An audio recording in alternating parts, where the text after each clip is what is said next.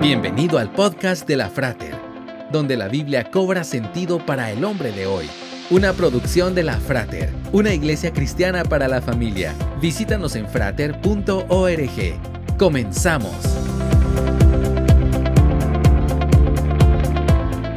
Estamos honrando a estos cuatro hombres quienes gracias a su valentía y coraje salvaron muchas vidas. Ellos mostraron lo que hay que hacer en esos terribles momentos, dijo el presidente de Francia, François Hollande, al entregar la Legión de Honor el 24 de agosto del 2015 a los cuatro hombres que impidieron un ataque terrorista en un tren de alta velocidad que se dirigía a París.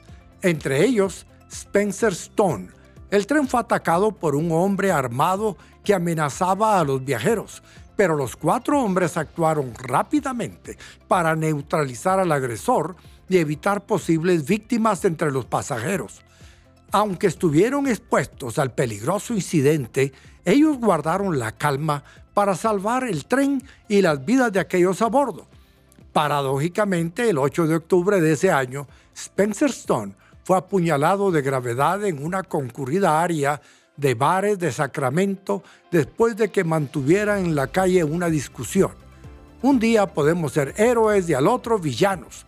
La Biblia nos cuenta la historia de un hombre que venció a un gigante, volviéndose héroe nacional, pero años más tarde cometería una acción desleal al mandar a matar a un general de su ejército con tal de quedarse con la esposa.